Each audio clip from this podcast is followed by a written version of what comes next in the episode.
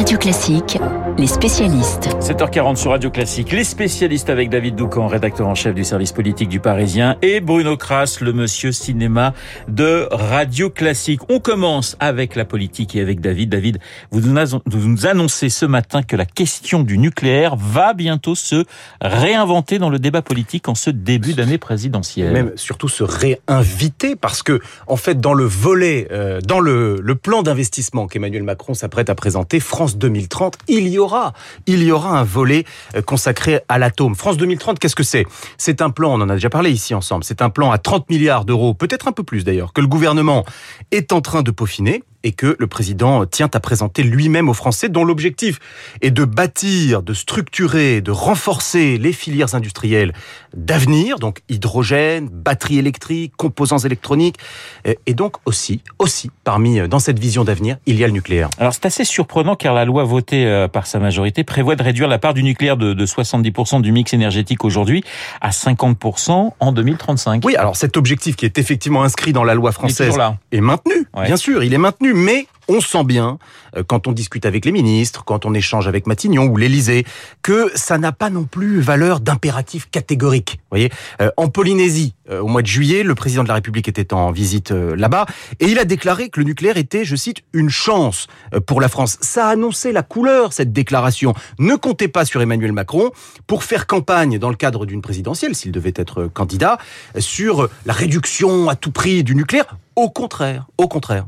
Euh, pourquoi? Parce que, et, ça, quand on discute avec les proches du président, on, on voit que l'argumentaire est prêt, en quelque sorte. Ils vous disent, mais attendez, on peut pas nous demander de vouloir aller vers le tout électrique, en particulier en matière de mobilité, ce qui va entraîner une augmentation de la consommation d'électricité.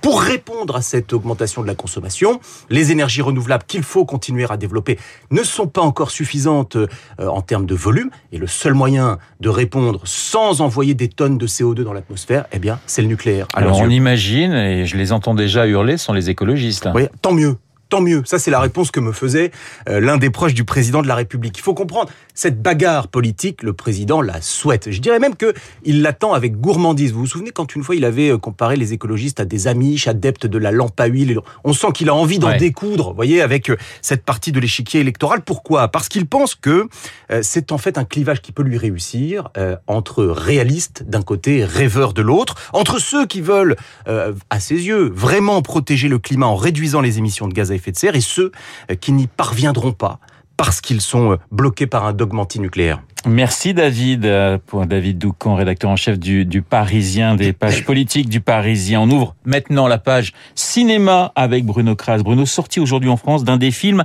les plus attendus de cette année. Je veux parler de Dune. Alors Dune et le cinéma, c'est une histoire ancienne et compliquée. Oui, euh, Dune a été écrit par Frank Herbert en 1965. Tout de suite, ça a eu un grand succès, 20 millions d'exemplaires vendus. En fait, c'est le livre de science-fiction l'un des plus vendus au monde. Et il y a eu une tentative d'adaptation qui a été faite de David Lynch, qui a été considérée comme ratée. Donc depuis, ça c'est en 84. Alors raté euh, tout de suite, David Duncan n'est pas du tout d'accord parce que c'est un fan de science-fiction ah bon et vous n'allez pas aller voir le Dune de 2021 non, parce que vous êtes vous êtes resté en 84. Mais moi, je reste fidèle à ce, à, au premier opus. Euh, réalisé par David Lynch, qui pour moi est un monument de la cinématographie. Je, je ne vois pas pourquoi nous avions besoin de, de refaire ce film bon, Bruno, sens s'il se suffisait. Voilà, parce qu'il y avait une, il y avait une, il y avait une partie, il y avait une partie qui était intéressante, une partie qui était plus psychodolique. Alors voilà, euh, Denis Villeneuve s'est attaqué à ce livre. Denis Villeneuve, il a été toujours fasciné par euh, des films comme Laurence d'Arabie, par le désert, par les dunes. Alors Dune, c'est quoi? Pour décrypter un tout petit peu, c'est un combat entre les Atreides et les Harkonnen. Au centre de ce combat, il y a un jeune homme, Paul, qui a 15 ans, qui est joué par l'icône d'Hollywood de Timothée Chalamet, qui est le fils de Leto et de Jessica et qui va être envoyé sur une planète très dangereuse qui s'appelle Arrakis et qu'on surnomme Dune, où il y a des vers de sable et où il y a surtout l'épice. Voilà. L'épice qui est une substance qui permet de voir l'avenir. Voilà. Alors, le film est très beau. C'est une bonne surprise pour vous. C'est une bonne surprise pour vous dites à David, va le voir quand même. Oui, oui. Alors en plus, il a fait l'effort Denis Villeneuve de de de pas faire que des fonds bleus. Il a été tourné en Norvège, il a été tourné en Jordanie, mm. à Abu Dhabi, en Hongrie, etc. Donc il y a des scènes très très belles. Les effets visuels sont superbes et surtout c'est une flamboyance euh, visuelle. C'est très beau. Moi j'ai envie d'aller le revoir parce que j'ai pas tout compris. Ah bon, il faut bah. dire quand ah. même.